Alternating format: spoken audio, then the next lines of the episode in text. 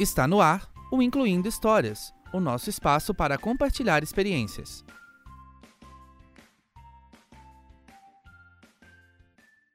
Olá, Olá, tudo bem? tudo bem?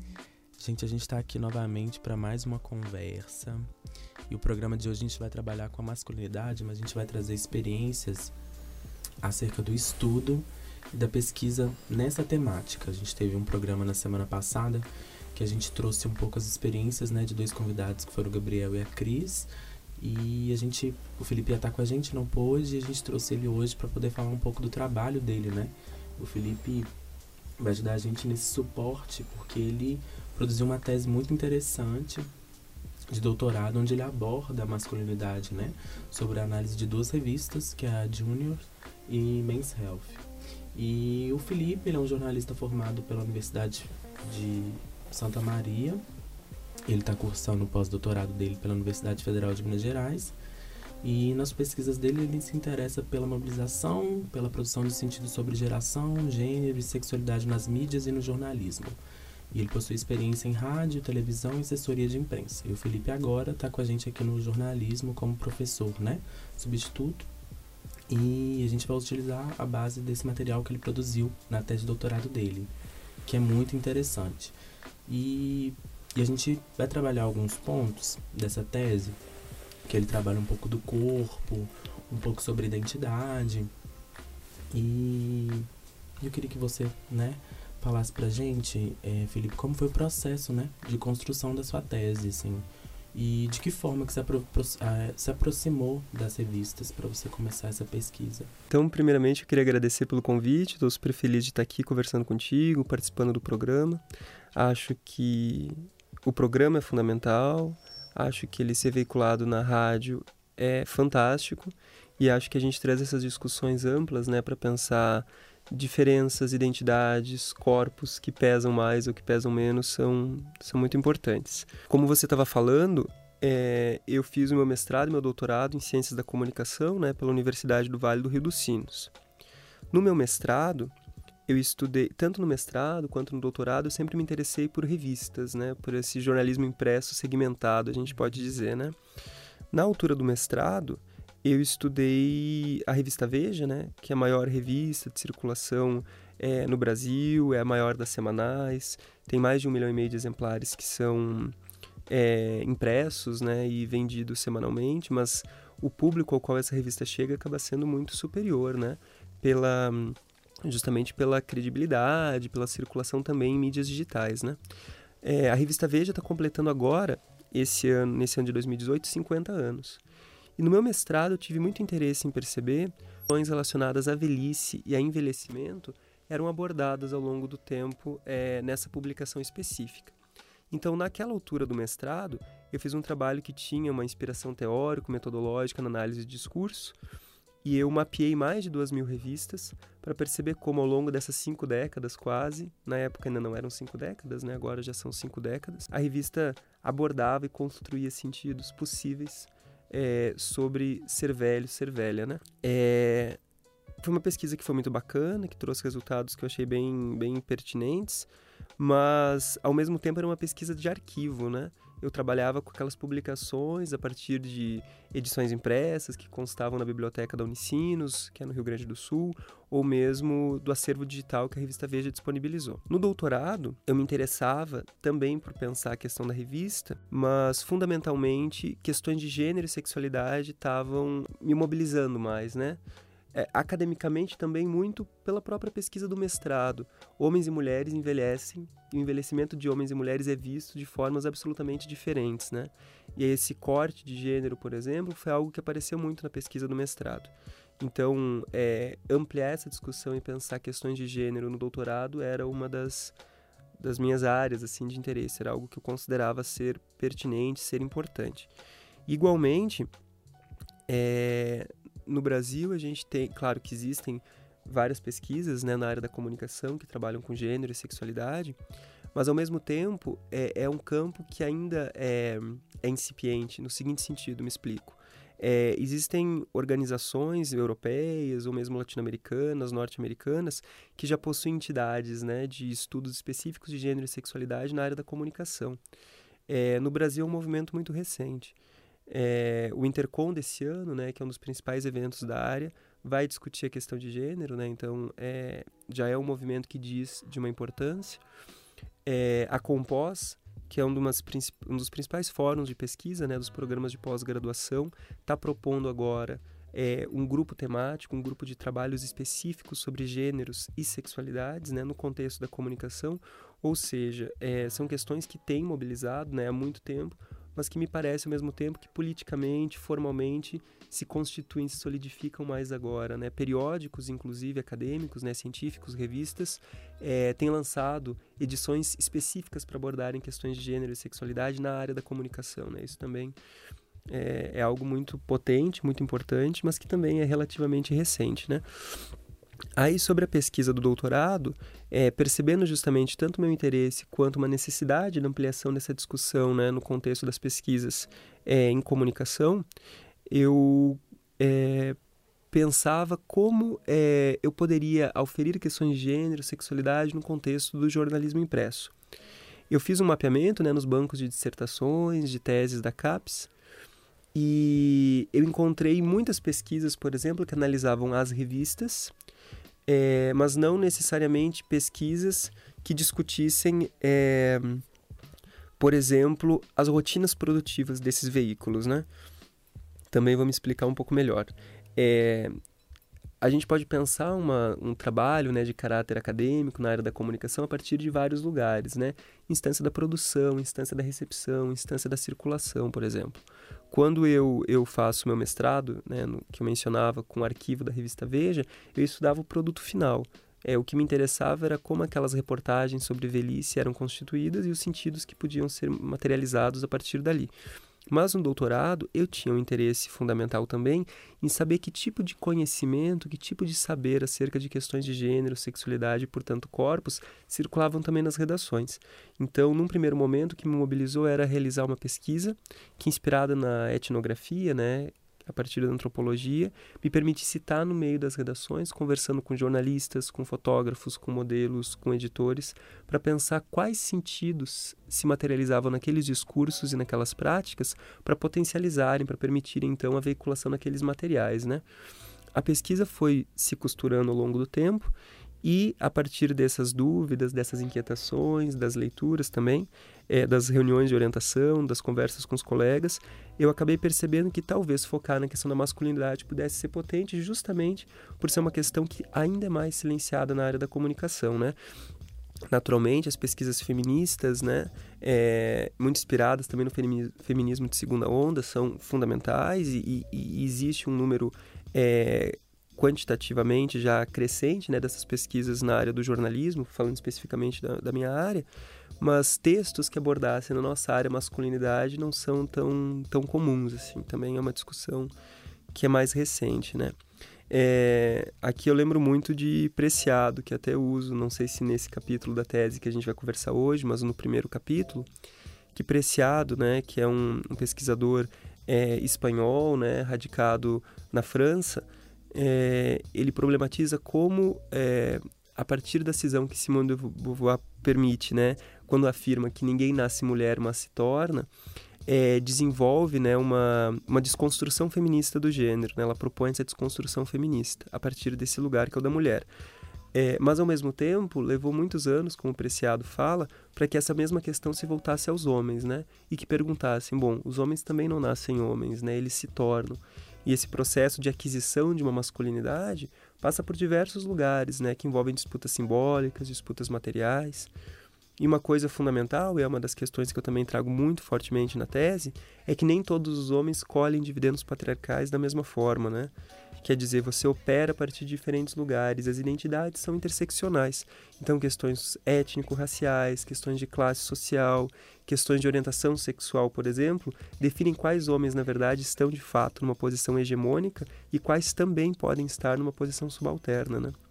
São algumas das, das questões que eu vim trazendo e acho que a gente pode conversar um pouquinho hoje. Das temáticas que ele trabalha na tese dele. Mas o que acontece? A minha pergunta também, uma pergunta que eu tenho, qual que foi sua maior dificuldade para trazer, para trabalhar com esse foco de material, assim, trabalhar com esse tema? Na verdade, a minha maior dificuldade, eu não sei se ela se deve apenas, acho que se deve também, né? Mas acho que ela não se deve apenas ao tema. É, a prática da etnografia, ela envolve, dentre outras várias questões, a observação participante, que é você estar presente, por exemplo, no contexto das redações, né?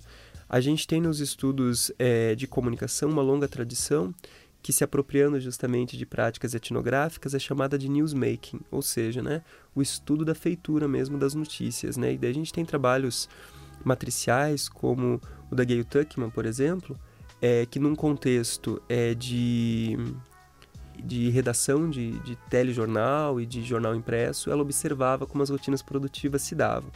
Então foi uma das inspirações, por exemplo, para o meu trabalho. Mas eu tive o seguinte problema.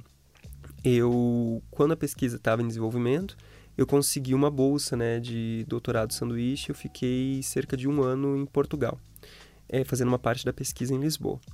Tanto que as revistas, uma é brasileira, a revista Júnior, e a outra é portuguesa, né? A Men's Health é de Portugal. E o que que acontece? É, antes de viajar, eu fui a São Paulo, fiquei cerca de duas semanas, acompanhei alguns processos da revista Júnior e tinha naquele momento a intenção de é, estar na redação acompanhando os processos produtivos. Mas antes mesmo da minha ida, em contatos telefônicos com o editor, eu descobri que a revista Júnior não tinha mais uma redação é, justamente no contexto né, de é, crise política, crise econômica, crise do jornalismo, né, que, que altera profundamente as práticas e as rotinas, é, a redação deixou de existir. Então, os jornalistas, que era uma equipe muito pequena, eram cerca de cinco ou seis pessoas, envolvendo editores, fotógrafos, jornalistas, editores, di perdão, diagramadores, é, trabalhavam de modo pulverizado. Então você conversava muito por WhatsApp, por exemplo, eles, né, no caso, conversavam muito por WhatsApp e apuravam individualmente as matérias, depois encaminhavam isso para o editor e o editor, numa, de uma forma muito informal, muito amigável, porque tinha essa característica a redação da revista, é, em contato com o diagramador, produziam a edição. Isso, claro, afeta as rotinas produtivas de modo que, por exemplo, é, a periodicidade vai caindo, não tem mais uma certa regularidade e tal. E então a possibilidade de ficar diariamente numa redação, que era algo que eu pretendia, com a Júnior já não foi possível, porque não tinha uma redação. No entanto, eles foram extremamente acessíveis, gostaram muito do trabalho, é, me concederam várias entrevistas, né? Eu entrevistei, acho que todos os profissionais que na época trabalhavam, também editores antigos, e coletei muito material, porque a revista Júnior eu já havia é, comprado alguns exemplares, então tinha alguns exemplares das revistas, mas indo a São Paulo eu tive contato com o acervo que eles têm, né, inclusive para vendas, né, para leitores interessados, e eles mencionavam algumas matérias, por exemplo, eu perguntava, ah, como foi a apuração é, daquele texto específico, eles me contavam, ah, naquele texto específico aconteceu tal coisa, tal coisa tal coisa. E aí eu conseguia acesso a essas revistas. Então eu fui para São Paulo, acho que tendo talvez 20 exemplares da Júnior e voltei com mais de 40, assim, quer dizer, adquiri nesse processo. E viajei para Portugal. E a minha perspectiva era que no retorno de Lisboa eu pudesse então retornar a São Paulo, ficar talvez um semestre e daí sim, é, fazer novas entrevistas, acompanhar ensaios fotográficos, mesmo nesse contexto pulverizado, poder acompanhar algumas dessas, desses processos produtivos. Infelizmente, quando eu estou em Portugal, a revista Junior fecha. Ela lança seu último número, que é o 66, em junho de 2015, se não me engano. E aí a possibilidade de analisar aquela rotina produtiva, ela cai por terra porque a revista deixa de existir. Depois ela acaba sendo vendida para um outro grupo, que não era mais com sede em São Paulo, mas com sede em Santos. Só que ela muda completamente, assim, os, os profissionais são completamente mudados, né? Ninguém se mantém. O nome dela passa de júnior para mais júnior e diagramação, política editorial muda absolutamente. Então, na verdade, eu não teria mais é, a mesma revista, teria duas revistas, né? Então optei por ficar apenas com a Juno da primeira versão, né? Que eu acompanhei nesse momento em São Paulo em 2014. E aí, estando é, em, em, Lisboa, eu pretendia fazer uma aproximação da Men's Health em Portugal, mas ainda assim me aproximar da Men's Health no Brasil.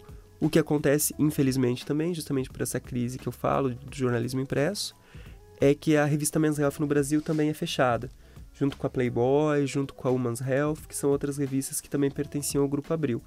nesse contexto eu fico um pouco desesperado, inclusive, assim, tipo, o que eu vou observar se as revistas estão todas fechando? fechando né? E aí eu tenho acesso a Men's Health em Portugal. Eu acompanho rotinas produtivas lá, eu acompanho, por exemplo, é, processos de escolha para leitores que seriam capa.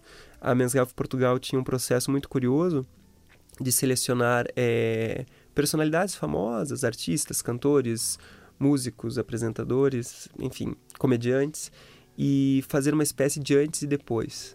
Então eu acompanhei um treinamento que durou quase um ano de três comediantes.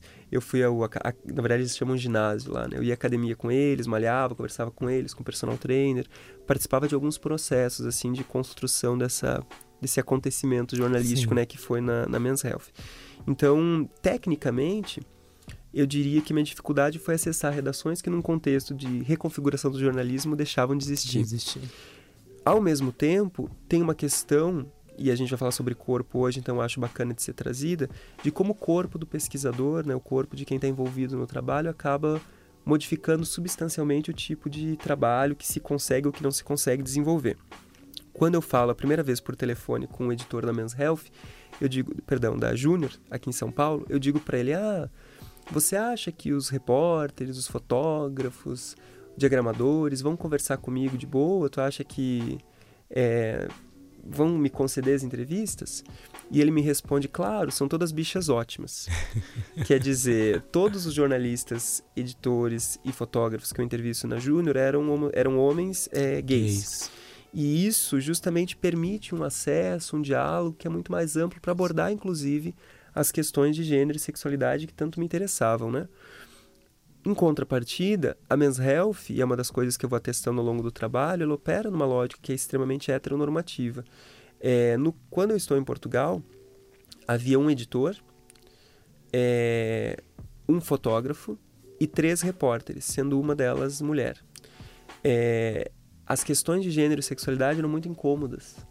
É, eu percebia, por exemplo, que se eu estava fazendo uma longa entrevista de uma hora, por exemplo, as entrevistas quase todas, foram mais de 30 entrevistas, entre Portugal e Brasil, quase todas duraram mais de uma hora, né? Eu percebia que se eu é, perguntasse algo relacionado a gênero, que fosse muito pessoal, como por exemplo, você se identifica como hétero, você se identifica como gay, porque eram questões que me eram relevantes, isso gerava uma quebra na, na entrevista, assim. Então eu deixava sempre essas perguntas pessoais que discutissem gênero e sexualidade para o final, porque era algo extremamente problemático. Assim. Resistência, assim. né, para se falar. Exato. Então, ao mesmo tempo que o fato de eu ser gay e estar entrevistando, entrevistando profissionais do jornalismo gays na Júnior me permitiu uma certa abertura e me permitiu um certo acesso àquelas informações, é o mesmo corpo no contexto português, com homens heterossexuais, cisgêneros, que pensavam o corpo a partir de um lugar completamente diferente, é, me fechou algumas portas. Né? É, eu, no trabalho, que até vai ser lançado em livro aqui pela UFOP no final desse ano, eu, em momento algum, eu comento, por exemplo, que eu sentir homofobia. Mas ao mesmo tempo eu trago vários elementos que dizem de uma resistência por parte é, dos editores, por parte dos entrevistados, né, dos repórteres. É, em dado momento ele não atende mais meus telefonemas, ele não responde mais meus e-mails. É, eu, eu, noto uma certa, é, bem como você fala, resistência em me receber na redação para discutir essas questões. Depois eu acabo conversando com ele, encontro né, ele pessoalmente, daí consigo ultrapassar um pouco, entre aspas, né, essas barreiras, mas de fato eu percebi uma resistência muito grande. Então eu acho que, para além da questão técnica que eu falava, né, do acesso às redações, que me era uma coisa fundamental, técnica e metodológica, né, eu acho que o fato de ser gay abriu algumas portas e fechou outras no contexto Sim. da pesquisa. Você trabalha um pouco isso na sua tese, sobre os corpos que importam, né? E aí você é um corpo que incomoda nessa análise, né? Uhum. E uma coisa que você fala sobre essa. Você trabalhou nessas duas análises, né? Aqui no Brasil e lá em Lisboa. E ambas as revistas vão trazer saúde do homem, né? Perspectiva de saúde do homem, assim. E eu queria que você falasse, assim, porque a gente vê que essa saúde do homem muito é, voltada ao atlético, né? Ao músculo e eu não considero muito outra totalidade da política pública de saúde. Uhum. Aí eu queria falar que você trazesse pra gente um pouco como foi para você identificar nessas duas análises, né, essa estrutura de saúde que eles trabalhavam ali. É, é, é muito curiosa e muito pertinente a tua pergunta, porque apesar a, a revista Men's Health é, ou seja, Saúde do Homem, né, tá no próprio título, ela é a maior revista masculina do mundo hoje.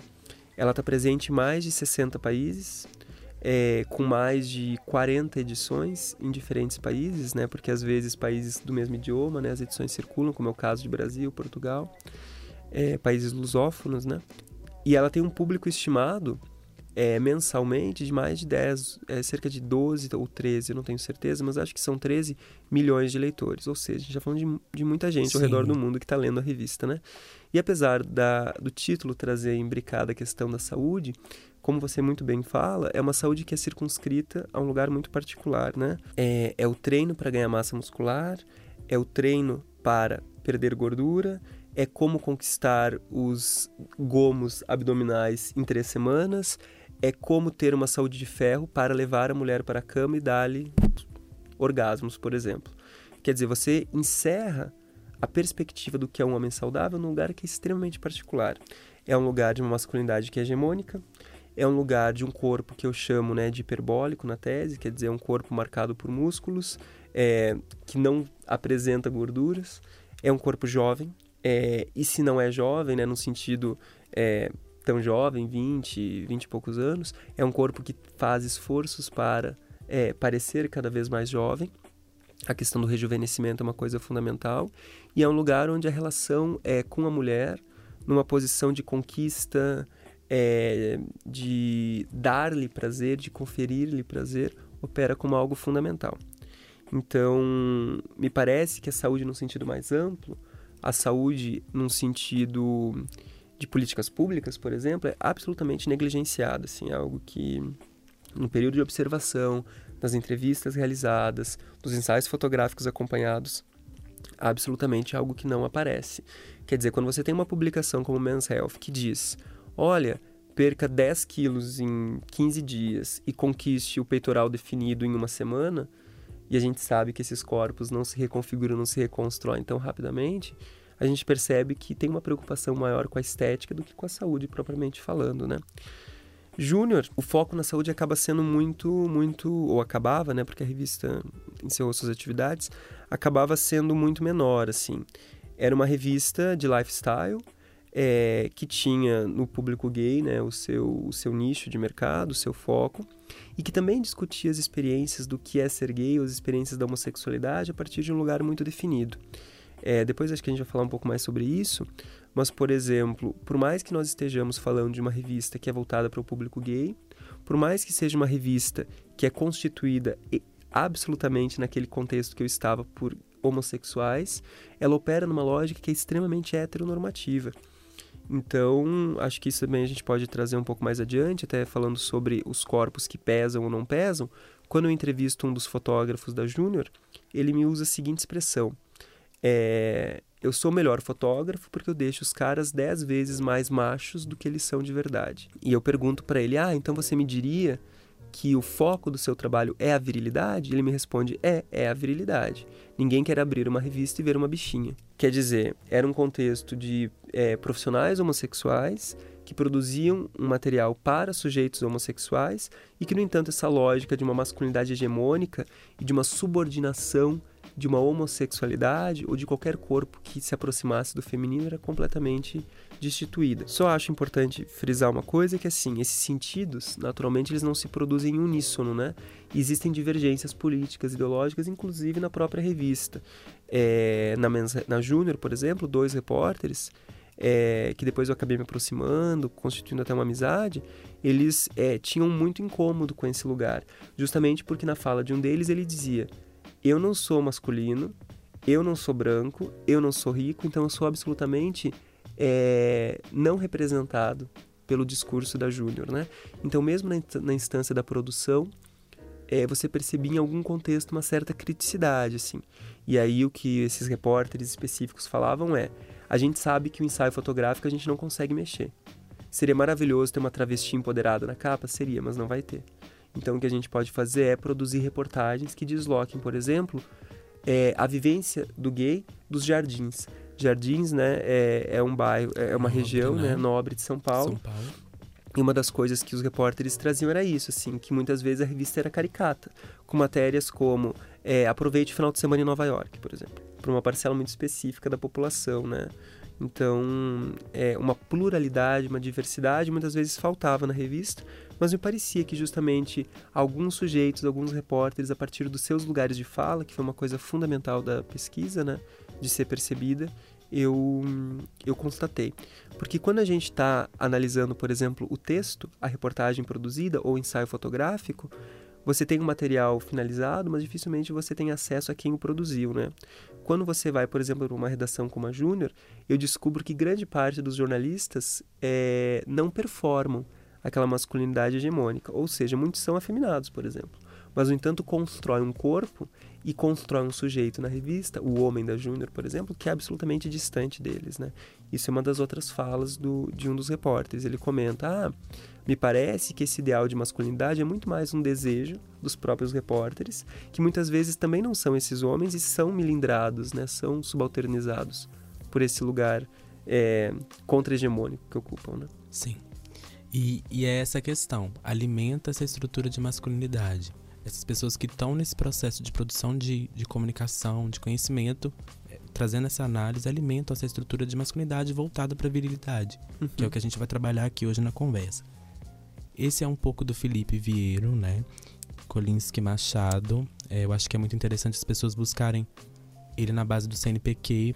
Então a gente vai começar agora trabalhando os pontos que a gente já conversou agora, que vocês, que usou, mas como normas regula regulatórias, eh, que está ligada à hegemonia heterossexual, né? O corpo viável, que é o corpo, os corpos que importam, a questão do peso leveza e a rota sexo, gênero e desejo. Eu acho que você fala um pouco sobre essa norma regulatória, né? Essa hegemonia heterossexual, né? Que está dentro dessa sociedade, assim. Eu queria que você falasse pra gente como foi para você é, quando você fala, né, que você ocupou esse espaço como homem gay, né? Perceber que outros homens gays estavam nesse espaço e que é o que você trouxe agora.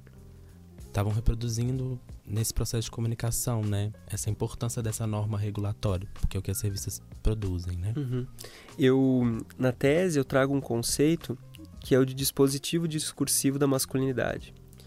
É, na minha percepção, a partir da minha leitura, essas revistas operam nesse lugar como dispositivos discursivos das masculinidades. O que, isso significa?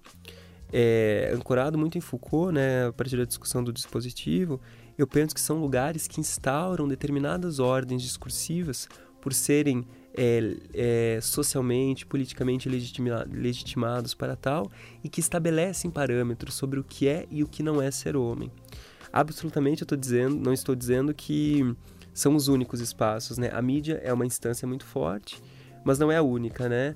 Família, escola, igreja, eh, whatever, né? Quer dizer, são vários espaços é, que também consolidam identidades, estabelecem parâmetros para perceber as diferenças, né?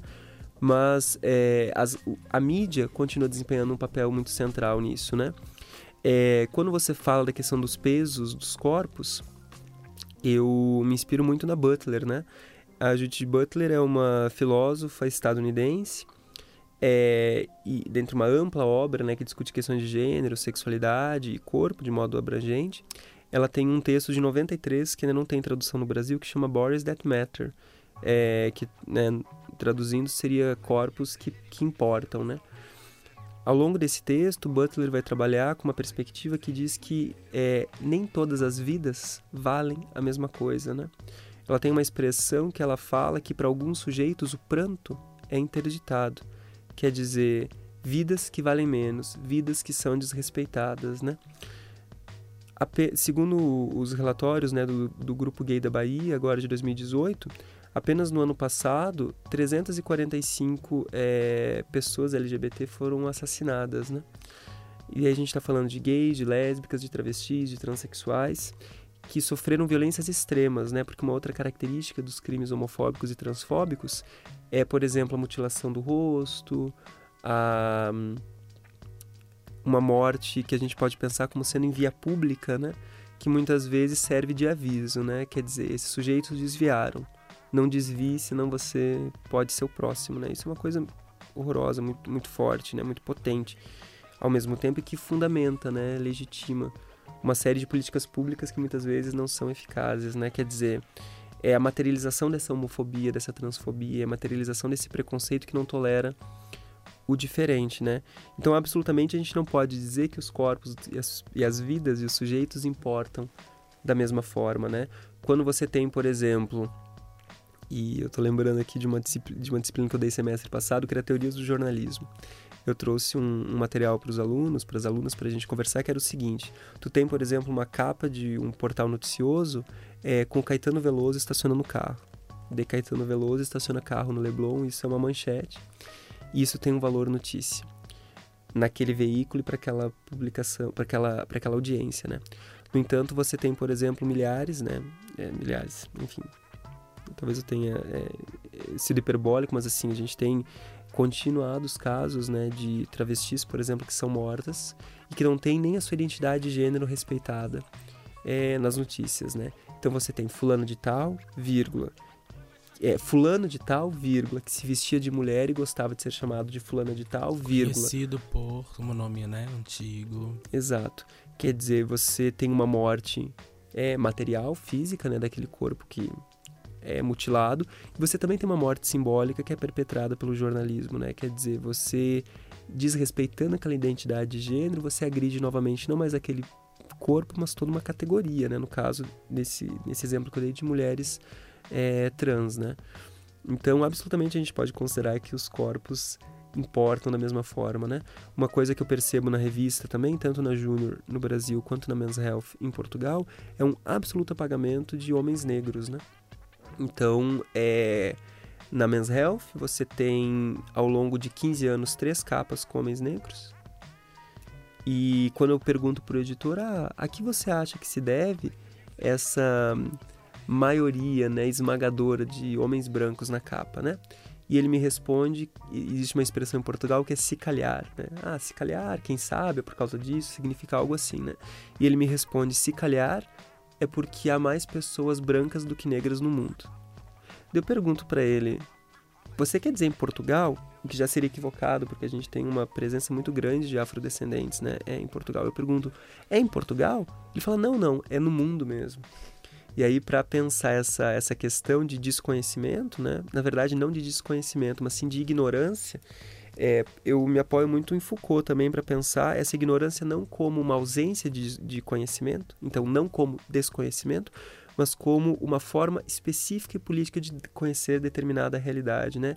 Inserindo-se numa ordem hegemônica, né, num lugar que é branco, que é caucasiano, ele percebe os corpos brancos como hegemônicos, como numericamente majoritários não apenas no contexto político, no cenário político, né? Então, absolutamente a gente pode considerar que os corpos estão dispostos no mundo e ordenados nas capas de revistas do mesmo modo. Quando eu faço o mesmo movimento em Júnior, eu percebo uma hipersexualização do homem negro.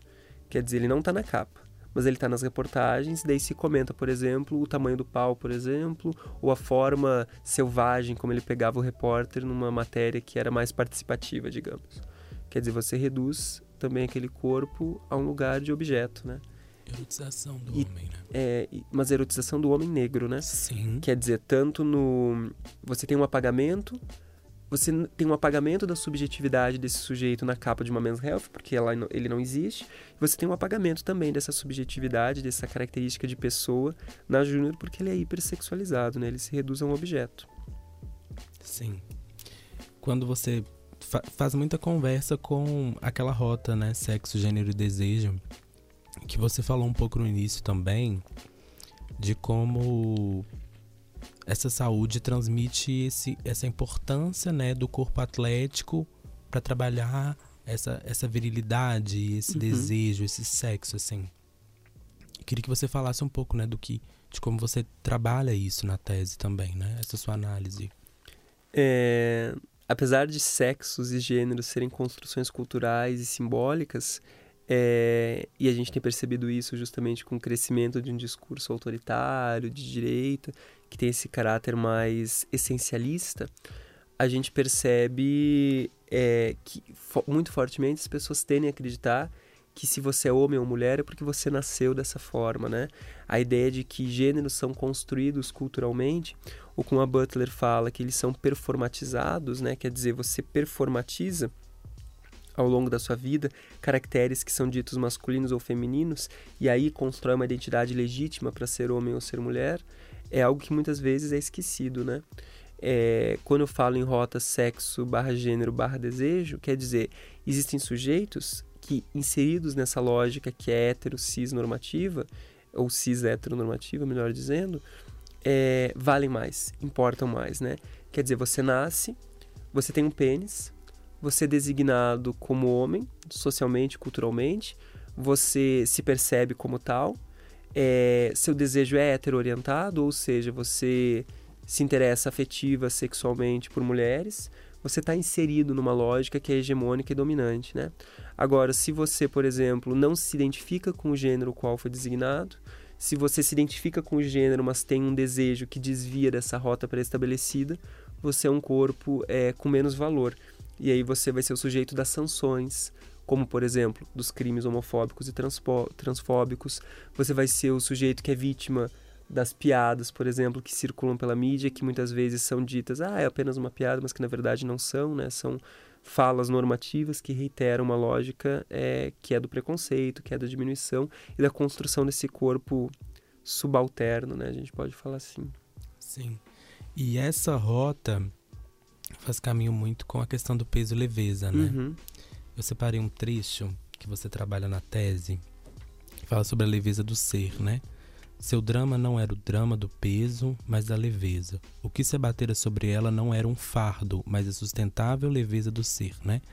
Da Milan Kundera, sim? Isso, é, é assim. O Milan Kundera, ele é um autor é, tcheco, é um escritor, né, um romancista, eu, eu gosto muito.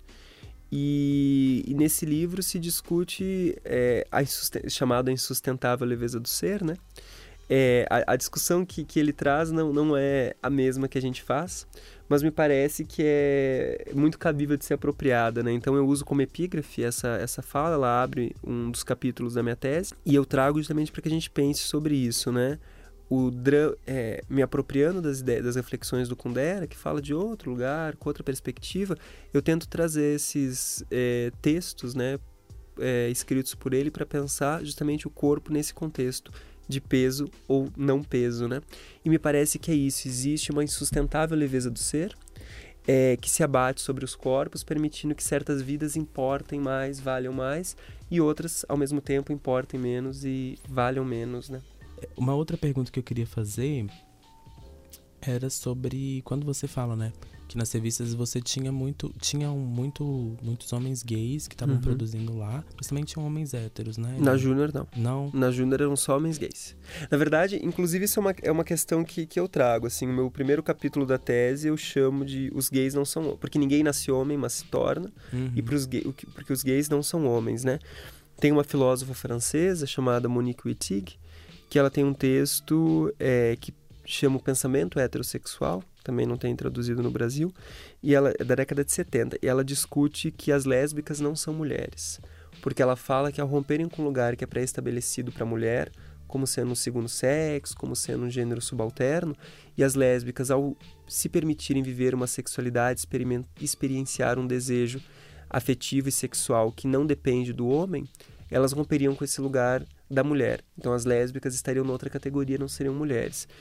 Eu me aproximo dessa discussão para pensar que os gays não são homens. É, no momento que se abre mão de certos dividendos patriarcais, no momento que você opera a partir de um lugar que não é mais o hegemônico, né, é, você estaria numa outra categoria, né? Claro, a gente está falando fisio, é, filosoficamente, né? Mas me parece que sociologicamente, filosoficamente, é potente que a gente reflita sobre isso. Até que ponto, de fato, gays e homens estão na mesma categoria, né? É, numa mesma hierarquia de poder. Até que ponto eles operam a partir de uma lógica que é a patriarcal. Como eu falava para você, as identidades são interseccionalizadas, né? Então a gente não pode fazer generalizações. É, naturalmente existem gays que operam a partir de uma lógica que é heteronormativa e que se aproximam muito de uma performatividade de gênero que é a hegemônica, né? É, que são musculosos, que são viris, que são uh, discretos, para usar uma palavra que circula muito, né? Discreto versus afeminado, né? É, mas seguramente aquele corpo que é afeminado, que é periférico, que às vezes não é branco, que opera numa lógica que é absolutamente diferente, ele não está no mesmo lugar de poder que esse outro corpo, né? É, mas daí você perguntava, na Júnior é, eram exclusivamente gays que trabalhavam. É, no contexto que eu realizei a pesquisa, havia três repórteres, um editor, um diagramador e um fotógrafo. Era, era não, três. Não, quatro repórteres, um editor, um fotógrafo e um diagramador. Uhum todos gays. E outros pontos que eu separei aqui, você falou um pouco, você trouxe um pouco sobre essa relação, né, introdutória de definição de masculinidade e feminilidade, né, quando você fala do corpo, né? E você traz alguns elementos dentro dessa ideia do corpo como sagrado, né? A questão da construção cultural e social que está aliada, a questão também acho muito interessante da materialização da forma pornográfica, né? Indústria o estereótipo do corpo sobre a potência do esporte. Eu queria que você falasse um pouco sobre essa relação, uhum. assim, em geral, sobre esses elementos. Eu começo é um dos capítulos da tese dizendo que os corpos não existem. O que quero dizer com isso? Que uma materialidade é, que seja ausente de um processo de significação, ela é inexistente. Ou seja, todo corpo qualquer tecido, qualquer órgão, qualquer pele, ela é significada simbolicamente, culturalmente. Ela não existe alheia a esse processo, né? Um corpo nunca é apenas um corpo, ele sempre é um processo de significação. Aí eu trago diferentes exemplos, trabalhos antropológicos, históricos, para pensar como esse corpo vai sendo percebido de modos absolutamente diferentes.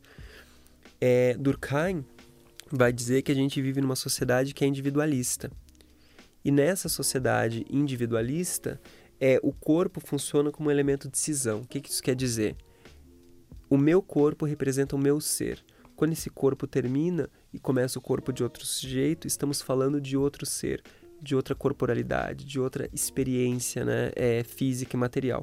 Isso pode soar muito óbvio para a gente, mas há agrupamentos sociais, coletividades, onde o corpo funciona como um elemento de energia coletiva. Há certas tribos, como os Kanakis, que é uma das tribos que eu trago, é, da Papua Nova Guiné, onde o corpo representa muito mais um elemento do coletivo. Então, era engraçado, eu trazia... Engraçado, a palavra é, mais apropriada seria curioso, é interessante, é cabível é, eu trazia um trabalho do Lenhar, que é um pesquisador que estudou essa, esse agrupamento, no qual ele discutia, por exemplo, como naquela sociedade não existia uma palavra que significasse corpo. É algo que para gente é tão básico, é tão elementar. Naquela coletividade, o corpo era uma coisa muito mais abrangente, muito mais coletiva. Era algo que representava a tribo de modo geral.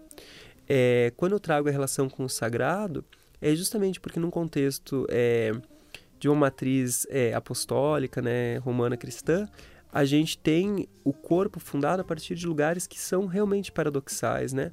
O corpo é o lugar do pecado, então aquele corpo não pode é, ter o prazer, né? É um corpo que tem que ser muitas vezes mutilado. A gente tem é, uma ampla né, bibliografia que relata, por exemplo, o uso do silício na Idade Média ou formas né, de de impingir um certo sofrimento né, esse corpo para que ele espiasse os pecados, mas a gente tem, por exemplo, a materialização de Cristo através de um corpo que é carnal e é ressuscitado. Quer dizer, ao mesmo tempo que o corpo é sagrado e opera nesse lugar de uma potência máxima né, da religião e da fé, esse corpo também é absolutamente desconstruído né, a partir desse lugar do pecado, da profanação, né, do sexo como algo que é pecaminoso. Né? É, quando eu falo sobre essa indústria farmacopornográfica, é uma discussão bacana que Preciado traz num livro que vai ser traduzido no Brasil esse ano, imagino, que chama Texto Yonki. É, Preciado, na altura, é, se percebia como uma, e essa expressão que é usada, biomorrer, é, que passa a se intoxicar, né, a auto-administrar, é testosterona em gel. Hoje, Preciado é um homem trans, né? E, e nesse contexto, uh, Preciado discute como, inclusive, para acessar a testosterona em gel, ela deveria abdicar de uma posição feminina. Então, ela deveria se identificar necessariamente legalmente como um homem trans, ou então contrabandear essa droga, e como, na verdade, naquele contexto, o que definia o gênero era um hormônio, né? Que poderia ou não ser acessado a partir de um lugar específico. Ela discute como, nesse contexto, é muito mais uma indústria farmacopornográfica, é o termo que ela vai usar, que define o que é ser homem e o que é ser mulher, do que uma biologia, né, ou do que é, uma materialidade primeira, né, que seria ausente de um processo de significação. Sim. E eu queria agradecer mesmo a sua presença, agradecer o curso de jornalismo mesmo por por estar tá propiciando esse espaço aqui, né, da gente ter esse espaço de, de, de conversa e, e até um convite para o pessoal que está ouvindo, né? Vir conhecer um pouco, às vezes que tem interesse no curso de jornalismo uhum. e que quer fazer esse debate, né? Do gênero e da sexualidade, ver que tem um suporte ali, né? Tem, tem pessoas que, que, que vão atrás dessa discussão, tem disciplinas que se embasam nessa discussão.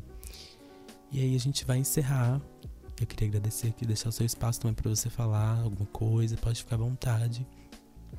Ué, eu queria agradecer também, dizer que fiquei muito feliz em participar, em estar aqui conversando contigo hoje. Acho que é uma discussão fundamental que vocês estão fazendo, fico muito feliz em poder contribuir. É, a gente está com a Web Rádio Plural, ela está com um projeto de extensão que a gente está começando agora, que justamente quer trazer a comunidade para discutir questões de gênero, de diversidade, de pluralidades, né? Como o próprio nome da rádio fala, de diversidade. E vai ser muito bacana se mais pessoas se interessarem, né? Sim. Então eu agradeço novamente. Obrigado pela atenção. Sim, gente, muito obrigado por todo mundo que está com a gente. Até semana que vem. Na semana que vem a gente vai discutir sobre manifestações de arte e cultura aqui em Mariana. A gente vai ter presença de coletivos, né, que estão aqui fazendo um trabalho muito legal. E a gente se encontra na semana que vem. Até mais.